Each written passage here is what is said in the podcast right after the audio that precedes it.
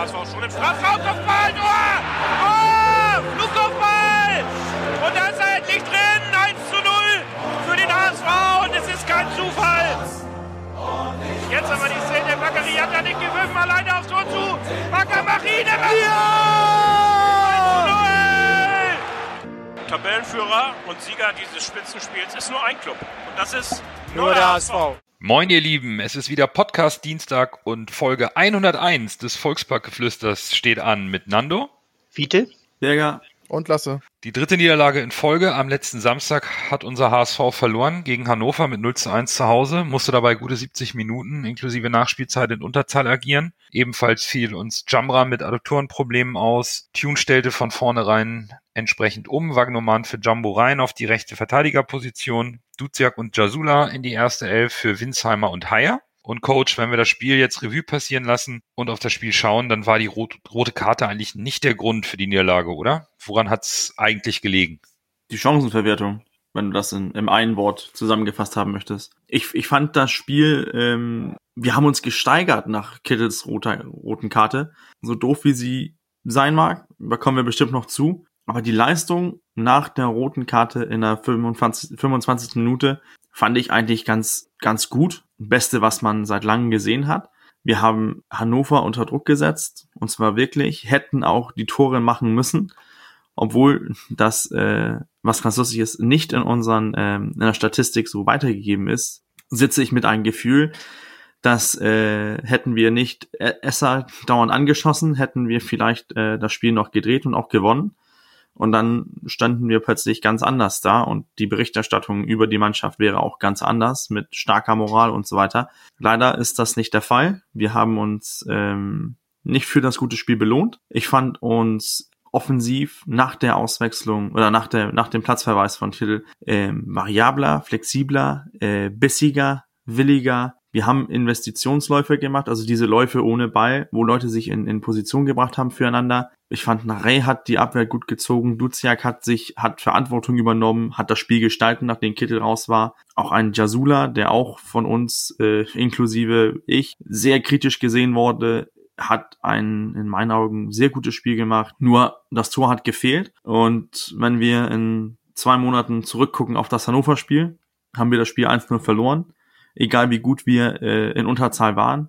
Es ist eine Niederlage, eine weitere Niederlage und wir befinden uns momentan etwas in einer Krise. Dennoch finde ich ganz wichtig, dass man äh, die zweite Hälfte besonders gegen Hannover als einen Schritt Richtung Krisenausgang sehen kann. Ich hoffe, dass die Mannschaft kann darauf aufbauen, obwohl wir jetzt in einer Situation sind, wo ein positives Erlebnis her muss, um nicht das Ganze einfach einstürzen zu lassen. Man merkt das in den sozialen Netzwerken, man merkt das von den verschiedenen ähm, Zeitungen. Es brodelt, es ist unruhig und hoffentlich ähm, zeigt die Mannschaft Charakter und holt ähm, gegen Darmstadt drei Punkte. Denn die hat man sich gegen Hannover verdient, aber liegen gelassen. Die Auswechslung von Tune fand ich sehr interessant. Ich hatte ihn ja letztes äh, gegen Heidenheim ein bisschen kritisiert, dass er zu spät wechselt. Hat er ja dieses Mal auch getan. Äh, erst in der 75. Minute. Aber man saß auch in der zweiten Hälfte mit so einem Gefühl, was soll er wechseln? Denn es hat ja gut funktioniert. Wir hatten Hannover total im Griff. Wir hatten so gut wie nichts zugelassen. Und dann ähm, zuletzt, wo er Ambrosius auswechselt und mit nur einem Innenverteidiger spielt, dennoch mit Leibert und Nairei so, so hoch, so weit vorgerückt, alles auf Attacke, ähm, das fand ich ganz gut. Wie gesagt, äh, mir ist es auch egal, ob wir 3-0 verloren hätten oder nur 1-0.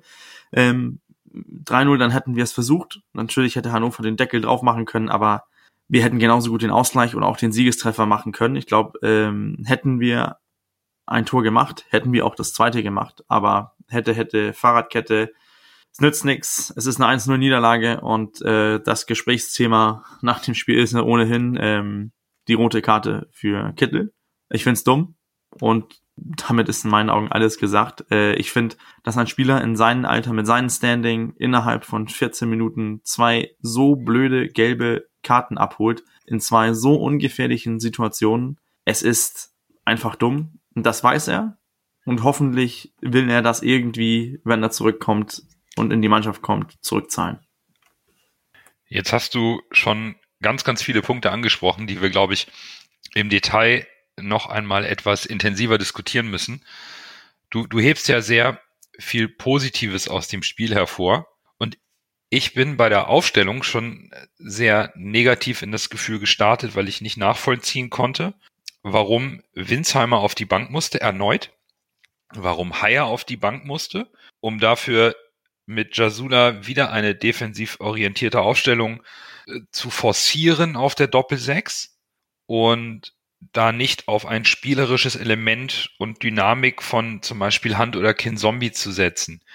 Tune sagt immer, er will sich am Gegner orientieren und damit habe ich mittlerweile nach zehn Spieltagen so ein bisschen ein Problem, weil es für mich den Eindruck macht, als ob wir unsere eigenen Stärken nicht ausspielen wollen, sondern wir orientieren uns am Gegner und, und gefühlt machen wir den Gegner immer stark und irritieren ihn eigentlich gar nicht mehr so sehr, sondern ich habe das Gefühl, unsere eigene Mannschaft ist ein bisschen irritiert. Das, das, das ähm, klappt, diese Taktik, sich am Gegner zu orientieren, mag vielleicht mit Osnabrück klappen, wo man eher der Underdog ist. Aber der HSV ist nicht der Underdog und eigentlich sollten wir dem Gegner unser Spiel aufzwingen. Und vielleicht ist es jetzt diesen negativen Ergebnissen geschuldet. Aber ich habe nicht das Gefühl, dass wir den, dem Gegner unser Spiel aufzwingen, sondern auf Sicherheit bedacht sind und das geht nach hinten los. Aber das ist jetzt, war jetzt nur so mein Eindruck vom Spiel, den ich eher nicht so positiv fand und über den ich gerne zuerst diskutieren möchte, bevor wir sicherlich auch zu den positiven Punkten kommen und zur Thematik Kittel, die du schon angesprochen hast. Im Blick auf die Aufstellung, ich fand es auch ähm, merkwürdig, dass ein Winsheimer, der gegen Heidenheim ja eigentlich ein gutes Spiel getan hat, auch mit seinen zwei Vorlagen, dass der dann nicht wiedergewählt wird. Aber ähm, ich kann auch verstehen, die Idee mit Kittel einen, einen spielstarken Spieler zentral ins, ins Spielfeld zu haben, ist in die Hose gegangen. Aber dass es mit, mit Haya nicht gespielt hat, habe ich auch verstanden, weil ich fand Hayas Anfang war gut, sehr gut bei uns. Aber ähm, seitdem er sich festgespielt hat irgendwie, fand ich auch seine Leistung irgendwie nicht mehr so solide. Und letztes Wochenende haben wir Ambrosius gesucht und der hat's gut getan. Leistner hat's gut getan. Ähm, die Abwehr stand auch gut. Ambrosius und Leistner, das sind zwei Brocken, die das tut weh als Gegenspieler. Und ich, ich, ich sehe nicht, wieso Haya unbedingt spielen muss. Da verstehe ich das eher mit einem ein Winsheimer. Dennoch die Idee mit Kittel kann ich, kann ich auch verstehen vom Spielertyp her, obwohl ein Winsheimer vielleicht ein bisschen mehr ähm, Tempo und Dynamik reingebracht hat als äh, Kittel mit mehr Ballsicherheit. Du sprichst das ja an mit, äh, mit diesem festen System, was wir irgendwie jetzt suchen, weil wir die Gegner nicht im Griff bekommen, weil wir immer uns auf die Gegner einstellen. Und ich glaube auch, das ist der größte Unterschied zwischen Osnabrück und auch ähm, HSV, weil in Osnabrück bist du Underdog, stellst dich immer auf die Gegner ein und beim HSV in der zweiten Liga versuchst du auf eigene Stärken zu stellen. Jetzt ist es am Anfang gut gegangen und jetzt leider nicht mehr. Und jetzt haben wir das Problem, dass wir dieses Konzept, was wir zum Beispiel unter Hacking hatten, das haben wir nicht, worauf wir zurückfallen kommen. Und das muss äh, Tune jetzt irgendwie entwickeln oder er geht weiter und glaubt fest daran, dass er mit seinen taktischen Manövern die, die Gegner bezwingen kann. Ja, momentan der Trend äh, zeigt gegen ihn, aber ich glaube, er findet so langsam zurück in dieses 4-2-3-1, was wir äh, Samstag gespielt haben. Und ich kann auch vorweg sagen, ich glaube, das spielen wir auch wieder Samstag, weil ich glaube, insgesamt ist das die Ausgangsposition von Tune, weil er dadurch auch ähm, mehrere Möglichkeiten hat, umzustellen. Äh, ihr habt es ja alle schon gesagt, hätte, wäre, wenn und aber, das Leben ist kein Kon Konjunktiv. Hätte Kittel nicht die dämliche Karte bekommen oder gelb-rote Karte bekommen, hätten wir nicht zweimal äh, vor freiem Tor quasi voll auf den Mann geschossen. Das Ding von, das erste war, glaube ich, Terodden, das zweite war, äh, das zweite war Wagnumann, der da von hinten angerauscht kommt, dann gewinnst du das Spiel. Und wenn du ein bisschen Glück in der zweiten Halbzeit hast, gewinnst du das Spiel auch in Unterzahl. Aber das Glück war uns leider nicht hold. Und damit hat äh, uns Sonny Kittel auch einen Bärendienst erwiesen. Aber ich will jetzt nicht zu viel dazu sagen. Äh, ich glaube, äh, das wollen wir gleich nochmal im Genauen diskutieren, wie Nando meinte, diese Aktion, weil das, das hat ja auch viele Wellen geschlagen. Ja, an sich wegen dem festen System, das ist, glaube ich, jetzt ähm, schwierige Situation für Tune. Und ich glaube tatsächlich auch, das, was Bürger eben gesagt hat mit dem 4-2-3-1, dass wir darauf zurückfallen, das, was wir hier sagen, das wird, wird Tune ja auch merken. Das ist ja, wir sind ja nicht schlauer als er, was die Fußballtaktik und was seine Mannschaft angeht. Von daher, vielleicht hat das ja auch gemerkt, dass er vielleicht sich ein bisschen zu sehr auf den Gegner eingestellt hat und ich hatte jetzt auch selbst mal bemerkt, dass er vielleicht ein bisschen mehr Sicherheit durch ein eingespieltes System reinbringen muss. Vielleicht hat er die Mannschaft auch, auch taktisch etwas überschätzt und hat gedacht, die können das. Mal so spielen, mal so spielen, mal so spielen, äh, als Fußballprofis. Vielleicht war, war da mit Osnabrück eine Nummer, Nummer weiter, weil Osnabrück natürlich auch öfter die Underdog-Rolle hatte als der HSV. Und äh, da das natürlich nicht so auffällt, wenn die Spieler das vielleicht mal nicht so hinkriegen mit der Taktik, die er vorgegeben hat. Aber der HSV hat halt eine höhere Fallhöhe als Osnabrück. Und von daher ist es vielleicht doch sinnvoll, jetzt mal wieder ein bisschen auf Safe zu gehen und äh, nicht immer die Taktik zu wechseln, sondern äh, mal sich jetzt ein System festzuspielen und dann vielleicht nur in gewissen Phasen zu variieren. Die verschiedenen Systeme äh, und, und die, dieses auf den Gegner einstellen und so. Unsere Mannschaft wird das auch irgendwann können, aber sie kann es eben noch nicht. Das ist das Problem. Das, das braucht Zeit, das braucht nun mal mehr Zeit, als wenn man ein System wie bei Hacking sich einstudiert und äh, immer in diesem einen System spielt. Das äh, hat dann allerdings auch den Nachteil, dass sich der Gegner dann darauf einstellen kann, was wir spielen. Früher oder später werden wir äh, das auch können. Und, und je länger die, die Zeit voranschreitet, umso mehr werden unsere Spieler auch lernen. Das wird kommen um auf das Spiel zurückzukommen, ich kann äh, fast alle seine, seine äh, Aufstellungen nachvollziehen, nur äh, dass Kittel wieder gespielt hat, nachdem er mehrere Spiele lang richtig ich, ich will ihn nicht angreifen, ich will ihn nicht schlecht machen, aber es wirkte so, als wenn er wirklich bocklos über, über den äh, Platz äh, streift. Also, also und, und ich hätte da Winsheimer gebracht und ich denke, dann hätten wir auch wirklich eine Chance gehabt. Die rote Karte letztendlich für Kittel. Ich finde, die hat uns eigentlich nur gut getan. Wir haben anschließend besser gespielt und ich glaube, hätte Kittel keine rote Karte gekriegt, hätten wir das Spiel auch verloren. Also ich glaube, wir hätten nicht so eine zweite Hälfte hingelegt mit ihm wir haben diese zweite Hälfte und, und das meine ich jetzt nicht auf, auf Kittel persönlich, sondern einfach dadurch, dass einer eine rote Karte gekriegt hat, denn dann kommt diese, wie soll man sagen, Wagenburg-Mentalität. So, so, Leute, jetzt halten wir zusammen, jetzt reißen wir das Ruder nochmal zu zehnt um und, und äh, so kämpfen einer für den anderen und, und stemmen uns dagegen und so weiter und so fort.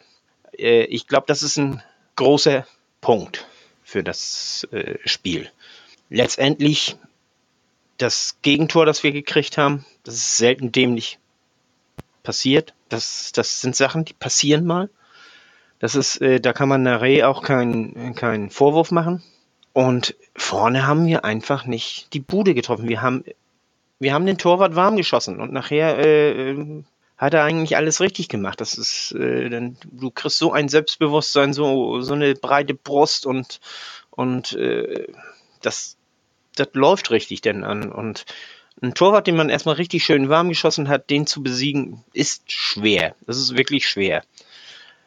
Aber wie gesagt, wir haben ihn selber warm geschossen. Ne? Das ist, äh, wenn es ein bisschen anders läuft, läuft das ganze Spiel anders. Aber wie gesagt, hätte, hätte, Fahrradkette. Auch die, die Wechsel wie Berger das schon sagt, die habe ich ja auch auf meinem Zettel stehen. Ich fand es auch okay, dass sie so spät kam. Sonst normal äh, wurmt mich das immer, aber in diesem Spiel, es, es lief ja. Die, die Mannschaft hat sich aufgebäumt. Die Mannschaft wurde eigentlich von Minute zu Minute besser. Man hat äh, Hannover immer weiter hinten reingedrückt. Und äh, das mit zehn Mann.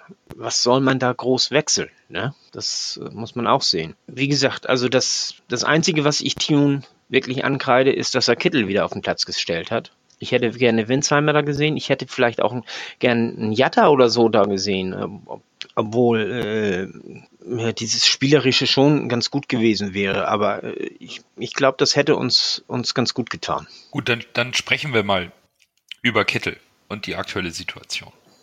Ähm, die gelb-rote Karte ist sicherlich an Ungeschicktheit kaum zu überbieten.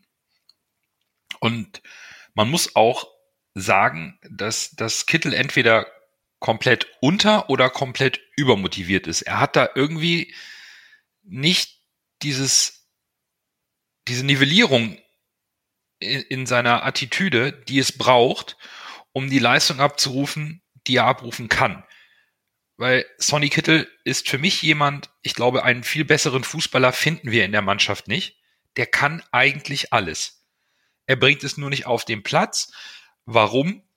Gilt es herauszufinden. Dafür haben wir sogar auch einen Fokus-Coach, offizieller, ausgebildeter Tour. Wir haben einen Trainer, der dem nachgesagt wird, er kann sehr gut mit der Psyche der Spieler arbeiten. Da muss was passieren. Weil, wenn man sich das mal anschaut, zumindest aus meiner Sicht, was mir aufgefallen ist, Kittel war raus auf der linken Seite. Leibold hat plötzlich wieder gespielt wie der alte Leibold. Der ging die Linie runter, ging zur Grundlinie, brachte die Bälle in den Strafraum.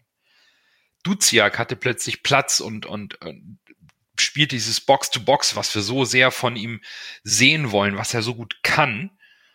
Und irgendwie sehe ich da aktuell ein, ein Problem. Sonny Kittel ist auch nicht der Typ, der sich ähm, so wie er momentan wirkt, sich auch ohne zu murren auf die Bank setzt. Wie, wie ein Hinterseher oder so, der das einfach mal annimmt, vielleicht dann im Training auch nicht mehr Gas gibt, aber dann weiß er eben auch, dann ist meine Zukunft hier auch, äh, liegt hier nicht mal beim HSV. Bei Sonny Kittel sehe ich das nicht so. Ich glaube nicht, dass der das einfach so hinnimmt, dass er auf die Bank muss, weil er schon von sich überzeugt ist, dass er sehr viel kann. Und das sieht man auch in seinem Spiel. Er will dann immer was Besonderes machen. Schicken Pass, ein Chip, ein Dribbling. Aber so richtig sich anbieten tut er nicht. Über die rote Karte, mein Gott, ja, äh, dem ist die Sicherung da durchgebrannt bei der, bei der, bei der, bei der zweiten Grätsche. Okay. Unser Gegentor, geschenkt, passiert, unglücklich. Aber als Trainer muss ich natürlich irgendwo schon ein Gespür dafür entwickeln, kann ich diesen Spieler aufstellen? Und Fiete hat schon richtig gesagt, er hätte ihn nicht aufstellen können. Man hat gesehen, dass es bei Kittel momentan nicht funktioniert. Tune hat es begründet mit, ich will aber eher Spezialisten haben, hätte auch anders aufstellen können. Jetzt darf es eigentlich nicht zum Nachteil unseres besten Vorlagengebers und eines jungen, talentierten Spielers wie Manuel Winsheimer gehen, dass der flexibel einsetzbar ist und man lieber mal den Sonny Kittel auf den Platz stellen muss. Ist jetzt richtig blöd gelaufen und für Kittel besonders, weil der ist jetzt gesperrt und sollte der HSV jetzt wieder den Schritt rausmachen aus der Krise und drei Punkte holen, wird es für Kittel ganz, ganz schwer zurück in die Mannschaft zu kommen und vielleicht bekommen wir da auch dann im Kader ein Problem.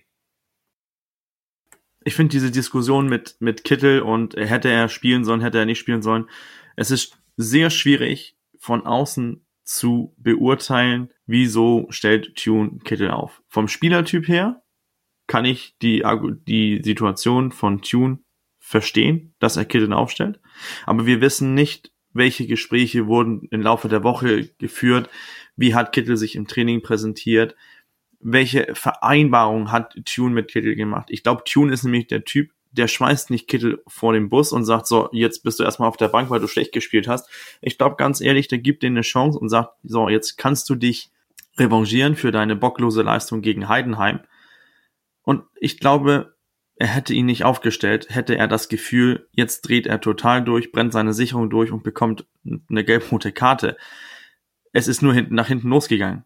Und im, im Nachhinein natürlich, äh, mit dem Wissen, was wir jetzt haben, nein, hätte Winsheimer natürlich spielen sollen.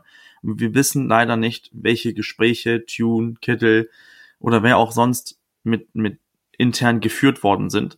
Und von, von daher kann ich nur sagen, vom Spielertyp her verstehe ich, wieso Kittel gespielt hat. Denn wenn, wenn du als Trainer einfach sagst, ein, ein oder zwei schlechte Leistungen und du bist raus, dann brennst du auch ganz, ganz schnell bei der Mannschaft das Vertrauen durch, weil die sagen, ja, ich, ich nehme dann du spielst nur, weil du gut performst und wenn du mal nicht schlecht performst, dann hast du keine Chance, dann bist du einfach raus, direkt raus. Du musst auch den Spielern Vertrauen geben. Und das mochten wir auch alle bei Tune. Dass er wieder ein Bobby Wood stark redet, dass er auch ein Hinterseher stark redet, dass er ein Menschenfänger ist, ein Jürgen Klopp light. Also, aber dann sobald die Sachen dann nicht äh, funktionieren, wie man sich das alles erwünscht hat oder in der Theorie sich das anhört, dann ist alles plötzlich wieder äh, schlecht gesehen vom Coach. Aber es ist natürlich auch jetzt in der Situation nach fünf Spielen ohne Sieg, drei Niederlagen in Folge, da muss Tune auch sich der Kritik stellen und das finde ich, das tut er eigentlich auch. Und ich glaube, er bereut den Fehler mit Kittel genauso sehr, wie Kittel sich die ähm, gelb-roten Karten oder die gelb-rote Karte äh, bereut. Klar, wir wissen nicht, was da intern gesprochen wird und man kann auch nicht in den Kopf von Sonny Kittel reingucken. Und man sollte da jetzt auch was in den Social Media und so passiert, der hat sich da abgemeldet, weil ihn da alle vollkommen gebasht war, haben. Klar, ich habe mich auch über ihn aufgeregt im ersten Moment, aber das ist ja, man regt sich ja über seine sportliche Leistung auf und nicht über den Menschen. Und wenn es dann ins Persönliche geht, äh, das äh, sollte man bitte lassen. Will ich hier auch nochmal zu appellieren. Also so schätze ich unsere Hörer aber auch nicht ein, dass die sich auf diese Schiene begeben. Von daher geht dieser Appell bei unseren Hörern wahrscheinlich ins Leere. Ein Glück. Aber tatsächlich, ich persönlich glaube, das ist jetzt natürlich so Haus, Hausfrauen, Hausmänner, Psychologie. Ich glaube, er war schon motiviert oder ich glaube, er setzt sich selbst zu doll unter Druck, weil er halt weiß, was er kann und dass er auch mal den besonderen Moment kann. Und immer wenn das so nicht funktioniert, dann merkt man so richtig, das hat man ja letzte Saison auch schon gemerkt unter Hacking und die anderen Spiele zu Saisonbeginn, wenn es nicht so läuft, du guckst ihn an und weißt direkt, der zieht da so eine Fresse. Da hat er schon gar keinen Bock mehr, weil er weiß, was er eigentlich kann und wenn er es nicht hinkriegt, dann wird er halt frustriert und aus so einer Frustration äh, passiert halt dann dieses zweite wirklich sau dämliche Foul, ne? Und das ist dann so eine Verkettung blöder Zustände. Ja, echt schwierig, wie man ihn da jetzt auch wieder in die Spur bringen kann. Da bin ich leider nicht Sportpsychologe genug zu sagen, was jetzt da genau das richtige Mittel ist. Mit äh, Kittel, ich, ich bin schon der Ansicht, man hätte ihn erstmal draußen lassen können, weil Winsheimer ja gute Leistung brach, gebracht hat. Man, man kann ihm dann auch erklären, du hör mal her, du hast nicht so gut gespielt, Winsheimer, also Manuel hat ein sehr gutes Spiel gemacht, lassen wir ihn erstmal in die Startelf und du kommst nachher rein. Das geht ja eher, das, das kann man ja auch äh, äh, vermitteln. Aber ich äh, habe eher das Gefühl, dass äh, Tune versucht hat, Kittel so sehr zu kitzeln, also ihn, ihn so sehr zu motivieren, dass er wirklich gute Leistung bringt, dass er jetzt versucht, alles alleine zu machen, alles alleine zu regeln und zu sehr auf sich selbst guckt und zu wenig auf die Mannschaft. Ich hoffe, äh, man versteht, was ich damit sagen will. Also, wir haben, ja, wir, wir haben ja schon, schon gesagt, Leibold hat besser gespielt, Duziak hat besser gespielt, äh, seit, äh, nachdem Kittel draußen war. Äh, ich habe das, äh, und, und auch wenn man so sich die Spielweise ein bisschen vor Augen führt, äh, Kittel hat versucht, die ganze Last auf seine Schultern zu nehmen und, und äh, als, als Führungsspieler, als den er sich sieht, denn das Spiel zu machen. Und er hat weniger darauf äh, bedacht, wie setze ich am besten Leibold ein, wie setze ich am besten Duziak ein zum Beispiel. Oder Terodde oder wen auch immer. Sondern, sondern hat alles versucht, ich muss jetzt, ich, ich muss das jetzt regeln, ich muss das machen. Und, und hat sich wahrscheinlich sehr unter Druck gesetzt. Also ich habe vorhin auch ein bisschen äh, das versucht mit bocklos zu, zu umschreiben. Bocklos ist, glaube ich, das Verkehrte. Es, es sieht bocklos aus, weil wie Lasse sagte, denn, denn äh, klappt das nicht, dann ist er frustriert, dann äh, kommt der Schiedsrichter, zeigt ihm eine gelbe Karte, dann ist er nochmal frustriert. Und auch diese, diese Einsätze, das ist, er hat zu viel gewollt. Hat Zeichen setzen wollen eventuell, hat, hat zeigen wollen, so, ich hau da jetzt zwischen und der kommt an mir nicht vorbei oder, oder dem jage ich jetzt den Ball ab und ist denn auch, äh, mit Dankert, der auch nicht die be beste Leistung gezeigt hat, äh, dann äh, an die falsche Adresse geraten. Das ist, äh, ich, ich habe so das Gefühl, er wollte zu viel. Und das darf äh, gerade vor diesem, also ich habe ja selbst geschrieben nach, nach dem Spiel, äh, dass das Beste an der roten Karte ist, äh, so kann Tune ihn nächste Woche nicht aufstellen. Das sagt man denn so im, im, im ersten Schwung, in der ersten Emotion. Aber äh, letztendlich, äh, ich habe das Gefühl, gerade diese, diese Schelte auf Social, Social Media und so, die äh, war insofern sehr ungerecht, weil ich nicht glaube, dass er wirklich bocklos ist, sondern er wirkt einfach nur bocklos.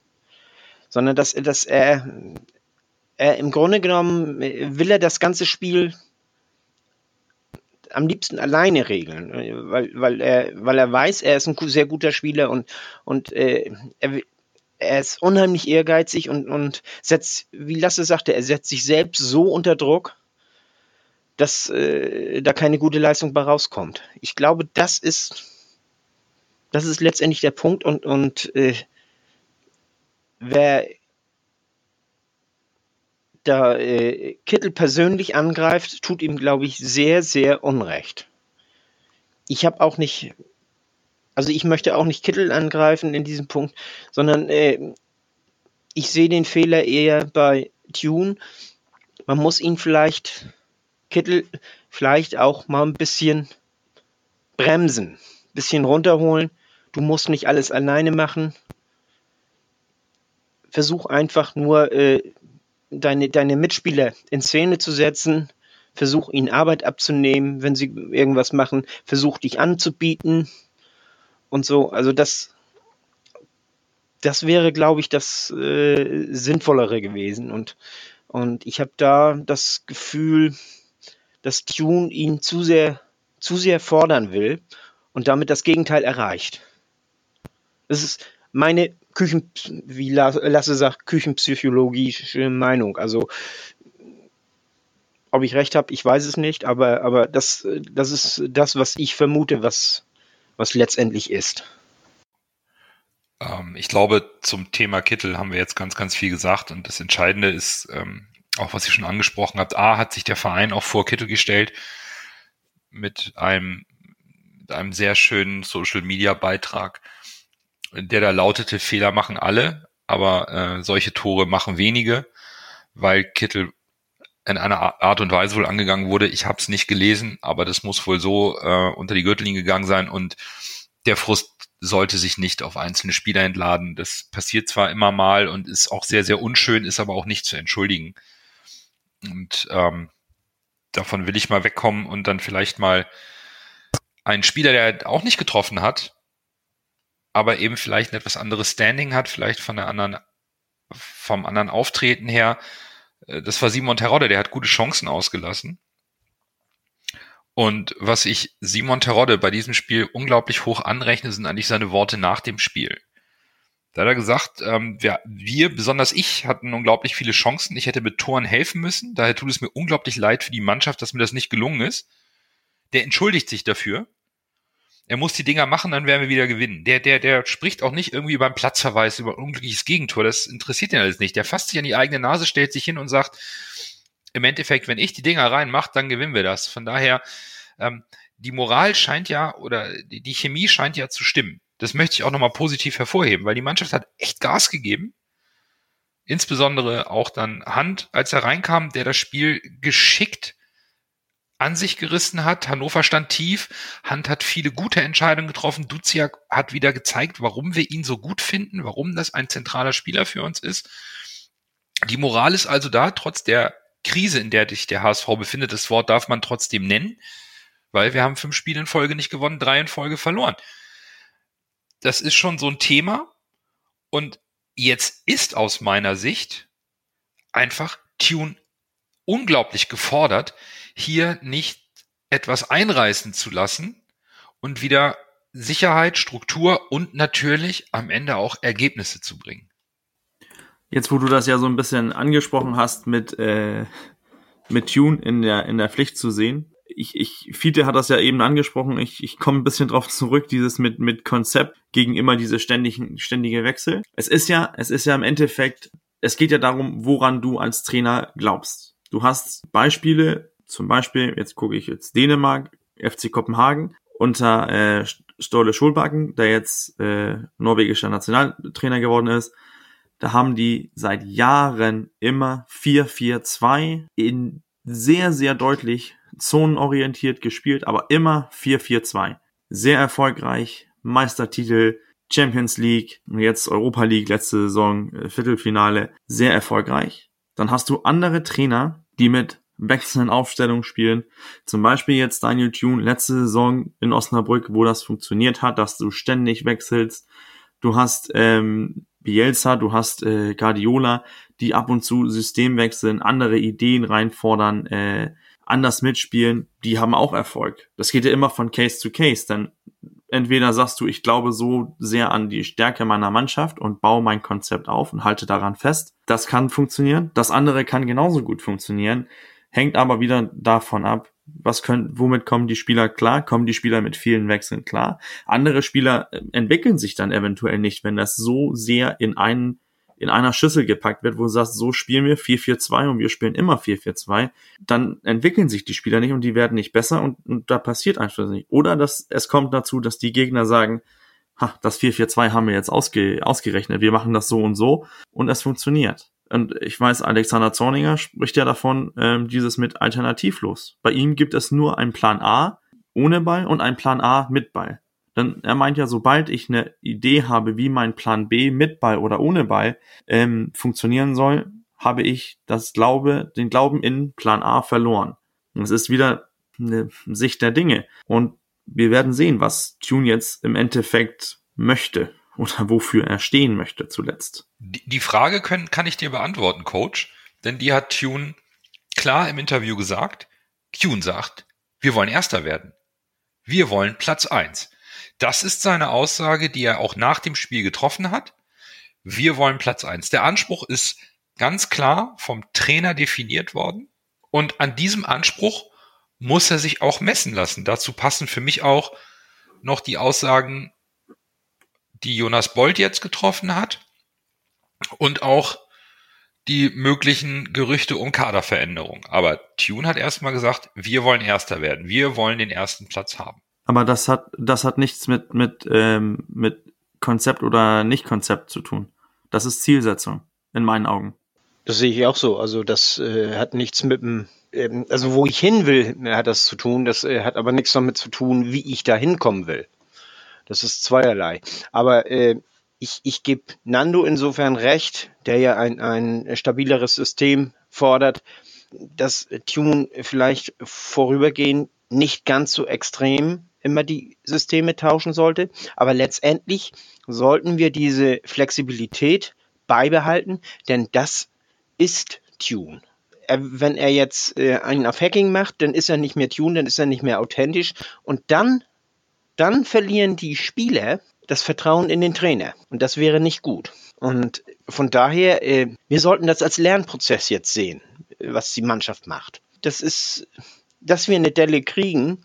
Und äh, diese Delle wird jetzt tiefer, als ich gedacht habe. Äh, dadurch, dass es fünf Spiele geworden sind, dadurch, dass wir noch nicht mal gegen ein schwaches Hannover gewinnen. Aber das ist nicht immer, dass wir nicht immer oben spielen. Ich denke, das war abzusehen. Das andere, das wäre zu sehr Märchen gewesen. Und, und äh, wie man aus dieser Krise, die wir hier haben, jetzt rauskommt, da lernt der Trainer auch dabei. Dann, und, und da wachsen Trainer und Mannschaft auch zusammen in dieser Krise. Gehe ich nämlich davon aus, äh, denn äh, wie Nando schon festgestellt hat, die Moral stimmt ja in der Mannschaft. Also da, da gibt es ja nichts zu, zu meckern und zu wursteln und so. Und, und obwohl wir jetzt im Moment nicht erfolgreich sind, die Moral stimmt immer noch. Und wir hatten ja äh, im letzten Jahr, die Moral stimmte, solange wir erfolgreich waren. Aber als es anfängt zu kriseln, da hörte das mit der Moral so ein bisschen auf. Da waren das dann lauter Ich-AKs. Also da kann man jetzt ja überhaupt nicht von reden. Deswegen, wir, wir müssen sehen, dass wir da rauskommen aus dieser Krise. Wir werden nach der Krise da gehe ich von aus, da gehe ich felsenfest von aus, werden wir stärker sein. Denn äh, Erfolg haben kann jeder, wenn es erstmal läuft. Aber wenn man, wenn der Erfolg dann plötzlich ausbleibt, dann wieder erfolgreich werden, das macht ein Trainer aus. Und ich traue Tune das absolut zu. Und wenn ich hier jetzt auch Tune kritisiere, zum Beispiel, dass ich Kittel nicht aufgestellt hätte oder, oder sowas und, und äh, sagt, dieses hätte er anders machen sollen, meiner Ansicht nach, oder das hätte er anders machen sollen, meiner Ansicht nach, äh, dann ist das Kritik, die ich am Trainer übe. Aber ich stelle den Trainer auf keinen Fall, das möchte ich hier klarstellen, auf keinen Fall auch nur ansatzweise in Frage. Also bevor da irgendwie irgendjemand irgendwas falsch versteht. Ich stelle den Trainer nicht in Frage, auch wenn ich ihn kritisiere. Kritik muss erlaubt sein. Ich stelle auch Kittel nicht in Frage, möchte ich auch sagen. Auch wenn ich ihn sehr kritisiert habe. Aber äh, ich stelle ihn nicht in Frage.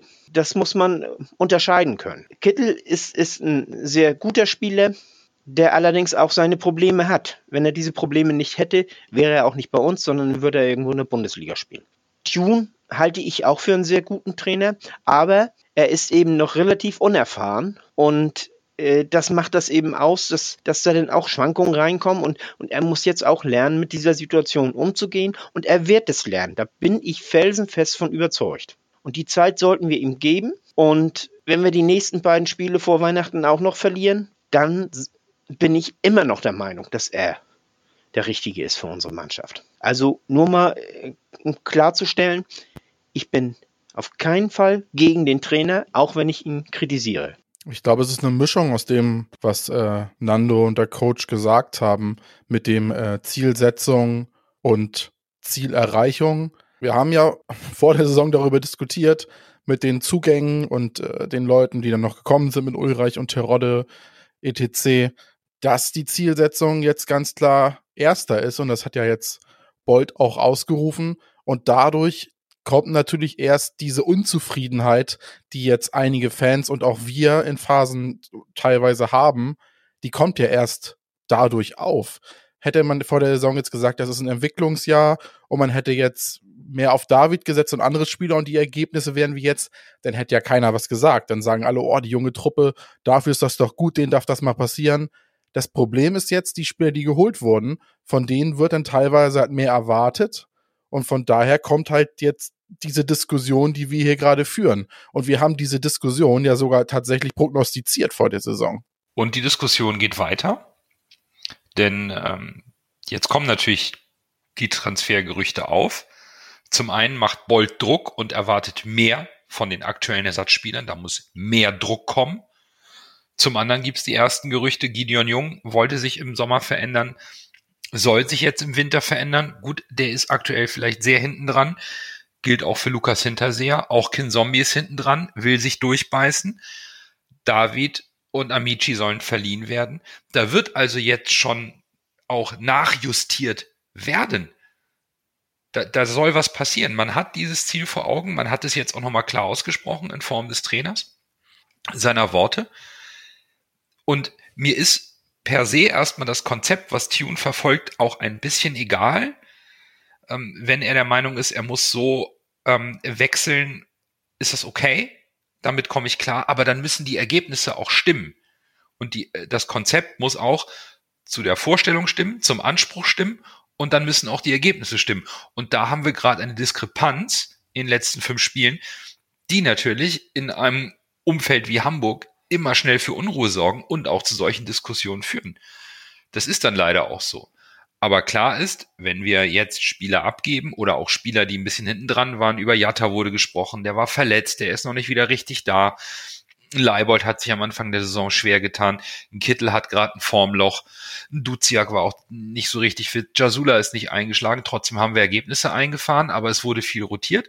Ich bin sehr, sehr gespannt, auch was diese personellen Veränderungen angeht.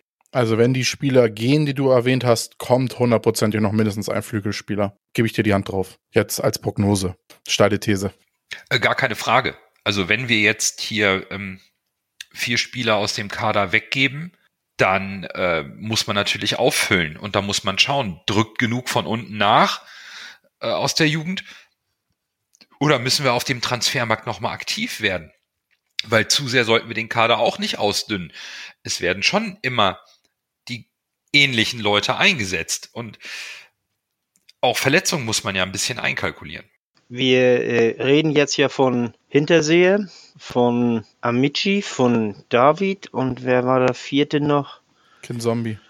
Kin, nee, Kin Zombie nicht. Ähm, da war noch ein Spieler mehr. Gideon Jung. Kin Zombie wurde auch von einem, ja, von Gideon Jung. Ja, Kin Zombie wurde ja auch von einem äh, Portal genannt, aber ich glaube, da ist nichts dran. Und die Mopo sagte auch, dass da nichts dran ist. Ich kann mir nicht vorstellen, dass man sich von Kin Zombie trennen möchte. Kann vielleicht sein, dass er gehen möchte, äh, aber dann, äh, wenn, dann auch nur, also wenn wir ihn gehen lassen, dann auch nur, wenn wir da einen ähnlichen Ersatz kriegen. Aber nehmen wir mal die Spieler, die wir da Hinterseher spielt überhaupt keine Rolle vorne. Denn Jung spielt im Moment auch keine Rolle, wollte im Sommer schon weg, hätte auch weg können, wenn sich das nicht in letzter Minute noch zerschlagen hätte. Und im Winter kommt Rix zurück.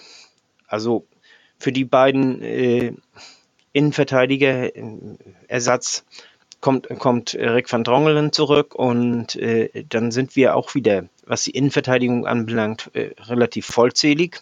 Amici spielt eh keine Rolle. Also wir könnten im Grunde genommen auch ohne Ersatz übers Jahr kommen. Ich denke aber, wenn man irgendwie was, was findet, wenn sich was anbietet auf dem Markt, wäre man dann zumindest handlungsfähig. Das ist, äh, bringt, glaube ich, eine ganze Menge, handlungsfähig zu sein für den Fall des Falles. Ich glaube, das ist viel wichtiger, als dass man äh, jetzt auf Teufel komm raus irgendwie noch einen Spieler holt, nur um voll zu machen.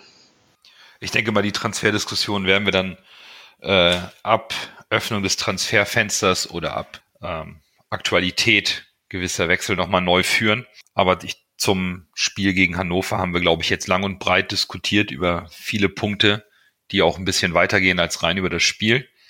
Von daher sollten wir zum Abschluss zu unserer Lieblingskategorie bei einer Niederlage zum Man of the Match kommen.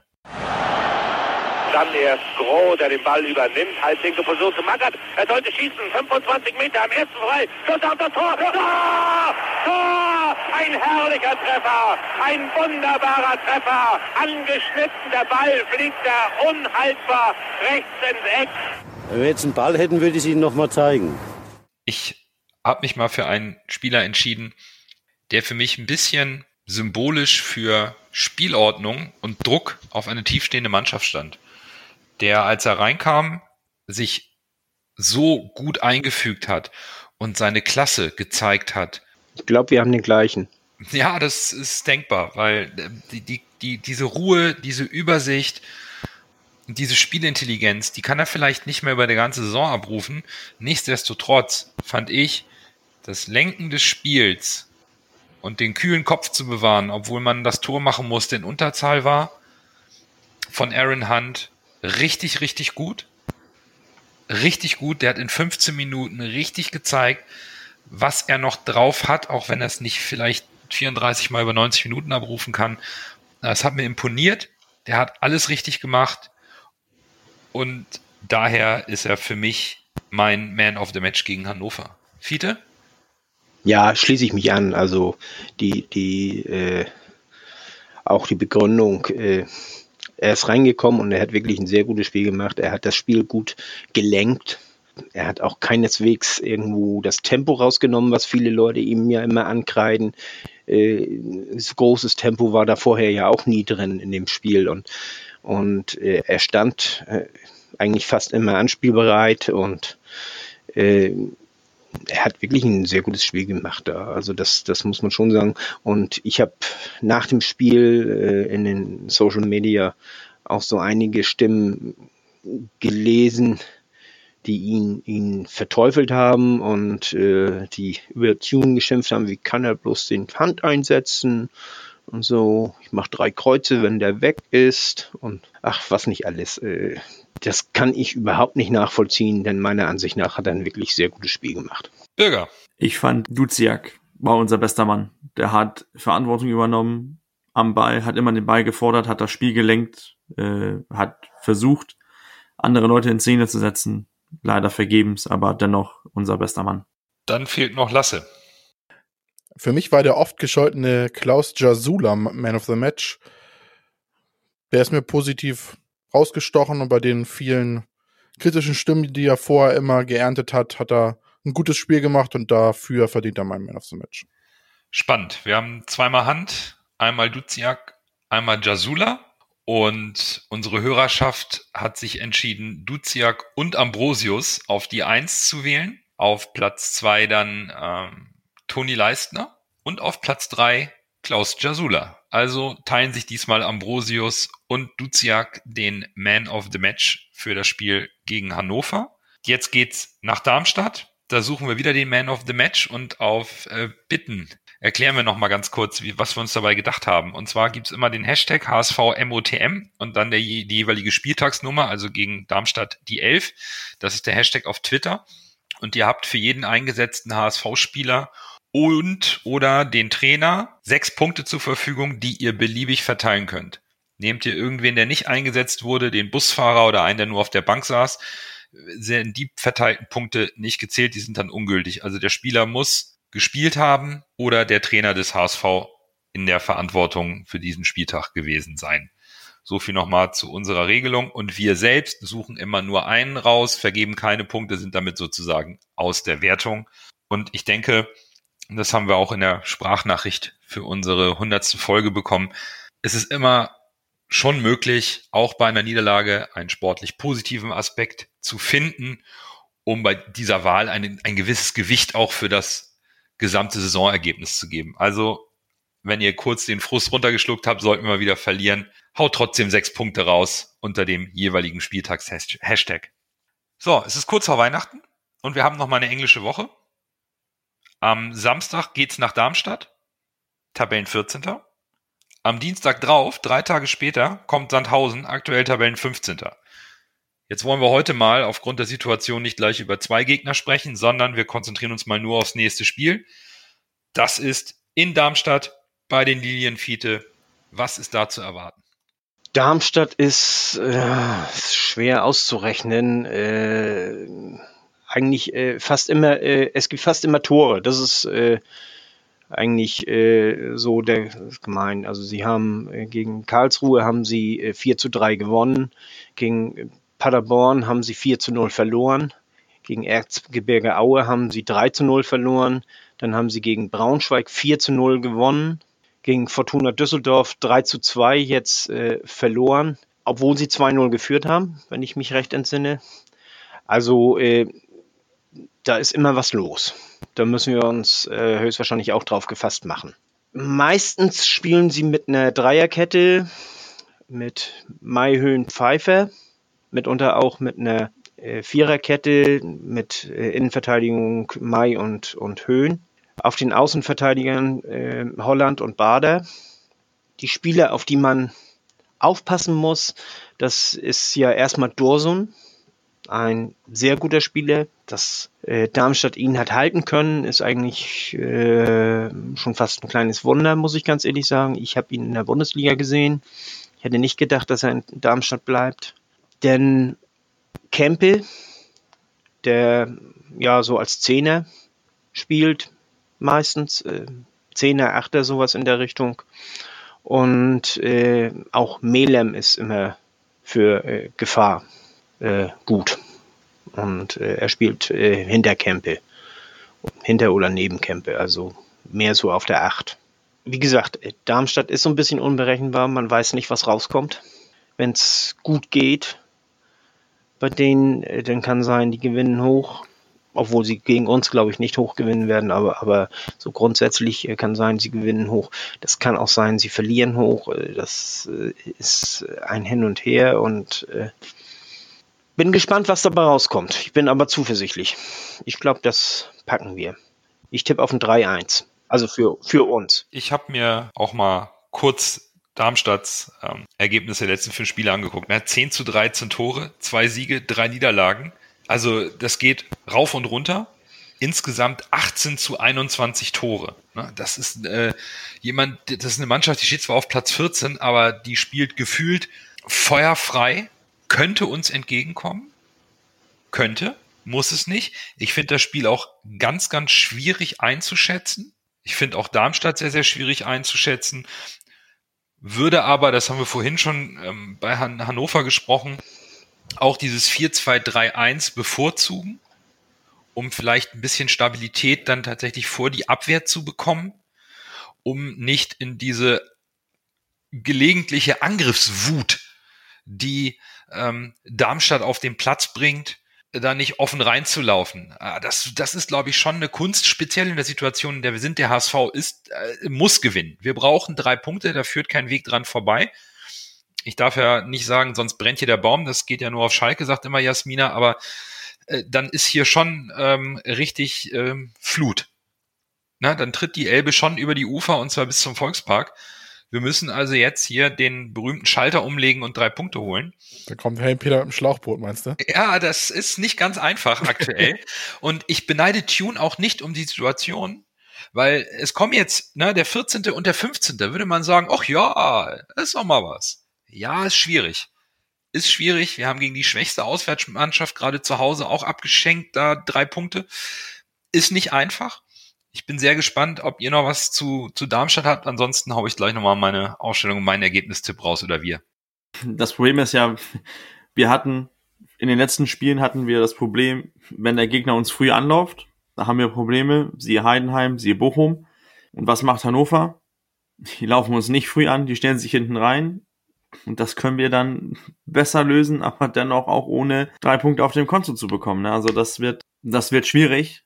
Und ich bin auch gespannt, was uns erwartet, denn wir erwarten eventuell diesen hohen Druck von Darmstadt. Die können sich auch hinten reinstellen. Oder sie stellen sich, gehen voll auf Risiko und hauen auf eine verunsicherte Hamburger Mannschaft einfach mit volles Pressing rauf. Boah, ich bin auch äh, froh, dass ich äh, in dieser Situation gerade nicht äh, Daniel Thune bin. Dann sage ich jetzt einfach mal, Fiete hat seinen Tipp schon rausgegeben.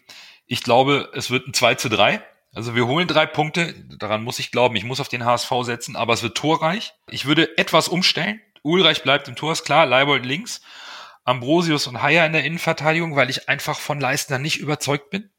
Schon gar nicht gegen so abgewichste Stürmer, die Darmstadt hat mit dem Dosun. Wenn Jumbo fit ist, würde ich den wieder rechts aufstellen, weil ich auch von Wagnoman nicht so überzeugt war ähm, gegen Hannover. Ich würde bei meiner Doppel-6 mit Onana und Kin Zombie bleiben. Dann Duziak auf die 10, Jatta und Winsheimer über die Außenbahn, Terodde vorne rein und Hand als ersten Dirigenten von der Bank bringen. Fiete, du hast 1-3 getippt. Wie stellst du auf? Die Innenverteidigung würde ich auch gerne mit Haier und äh, Ambrosius sehen. Auch ein 4-2-3-1. Jasula auf äh, rechts, äh, falls er fit ist, falls er nicht fit ist, habe ich kein Problem mit Wagnumann. Ich glaube, die Spielpraxis tut ihm auch gut. Also er wird besser werden, wenn er spielt. Leibold auf links ist gesetzt. Die äh, Doppelsechs auch mit Onana und Kinzombie da möchte ich gerne auch ein bisschen Druck nach vorne haben. Und äh, Kiasula ist eigentlich jemand, der äh, mehr Druck abfedern kann als äh, Kinzombie. Aber äh, Kinzombie kann mehr Druck nach vorne machen und ist auch torgefährlicher. Er kann auch mal direkt vors Tor gehen und äh, ich glaube, das werden wir auch, auch brauchen können. Duziak auf der 8, Terodde auch als Mittelstürmer und auf den Flügeln, da bin ich noch ein wenig unsicher. Narei schlecht gefallen hat er mir nicht die letzten Spiele, aber so richtig gut war er auch nicht. Winsheimer möchte ich auch gerne auf jeden Fall haben. Und ich glaube, ich nehme wie du auch, auch äh, Jatta. Jatta auf links aber und Winsheimer auf rechts. Also Jatta auf, auf rechts bringt nicht das. Und ich meine, letztendlich, äh, die können ja auch hin und her tauschen. Das tun sie ja auch, wenn sie denn äh, spielen. Also mal die Seiten wechseln. Ich denke, so würde ich aufstellen, ja. Und im Tor natürlich Ulreich. Also da gibt es ja keine Diskussion drum. Ja, super. 1-3 war dein Tipp. Bürger, Tipp und Aufstellung? Ich bin gerade so ein bisschen am, am Schmunzeln, weil wir uns aufgeregt haben, dass äh, Kittel nach einem, äh, einen schlechten Aus eine schlechte Leistung spielen darf und wieso Winsheimer nicht gespielt hat und dennoch loben wir Jasula und dennoch äh, setzen wir ihn alle irgendwie auf die Bank oder ah, der soll dann doch nicht spielen. Ja, warte ab, noch war Lasse nicht ja. dran, das war sein Man of the Match. Ja, ja mal abwarten. Lasse kommt mit äh, Jasula und Amici. Nee, ich habe ähm, ich habe Ulreich im Tor, ich habe Leibold ähm, hinten links und da habe ich in der Innenverteidigung Ambrosius und Leistner. Genau weil ich mit Leistner und Ambrosius denke, da wird sich Dorsun äh, auch einen, einen schweren Tag erwischen. Im Gegensatz zu, dass du denkst, ein Haier kann das besser als Leistner. Ich finde das ganz äh, interessant, dass wir uns da so verschieden sind. Ich hoffe auch, dass Jumbo rechts spielen kann. Dann habe ich ähm, zentrale Mittelfeld Doppelsechs Onana und Kinzombie. Ich habe Winsheimer links, damit er ein bisschen ins äh, Zentrum reinrücken kann. Duziak auf der 10, Jatta rechts und Terodde ganz vorne. Ich glaube, das wird ein, so, ein, so ein Stellungskrieg irgendwie und äh, denke an ein glückliches 1 zu 0 Auswärtssieg für uns. So, Lasse. Jetzt aber. Jasula, Amici, was hast du noch? Bobby? Nee, nee. Ich bin heute mal ganz konservativ. Und zwar habe ich im Tor Ulreich, links habe ich Leibold in der Innenverteidigung. Habe ich gerade eben nochmal umgestellt, weil ich glaube, dass mit dem Leistner und Ambrosius gegen Dosun ergibt schon Sinn, weil der Dosun ist ja auch so ein, so ein abgewichstes Schlitzohr. Entschuldigung für die blöde Phrasenausdrucksweise. Aber äh, ich glaube, die können den vielleicht ganz gut beschäftigen. Haya wäre natürlich die spielerischere Lösung, hatte ich erst am Auge, aber ich glaube, Ambrosius und Leistner ergeben mehr Sinn gegen Dorsun. Rechts dann Wagnermann, weil ich weiß nicht, ob Jumbo schon fit genug ist. Dann auf der Doppelsechs habe ich Onana und Jasula, mein Man of the Match. Links habe ich Jatta, der hat ja noch eine Rechnung offen nach dem nicht gegebenen Tor gegen äh, Darmstadt letzte Saison. Dann auf der 10 Duciak, rechts Winzheimer und vorne drinne Terodde. Wir sind uns alle ziemlich ähnlich Ja. diesmal. Und Tipp? Äh, mein Tipp ist, ich wollte eigentlich auch 3-1 tippen, dann sage ich 4-2. Alles klar. Es, ähm, nur Bürger ist vorsichtig mit den Toren. Ansonsten, ja, was haben wir noch? Drei Spiele bis Weihnachten. Jetzt die zwei in der englischen Woche. Danach nochmal der KSC kurz vor Weihnachten. Wird eine, hoffentlich eine schöne Weihnachtsfolge dann am Ende zum Abschluss des Jahres. Erstmal gibt's Samstag was bei den Lilien. Dann hauen wir unsere Ergebnistipps und Aufstellung und eine kleine Analyse auf Twitter passend zum Sandhausen-Spiel nochmal so raus. Deswegen auf geht's in die englische Woche. Habt eine schöne Woche bis dahin. Bleibt gesund. Und am Ende zählt immer nur, der HSV.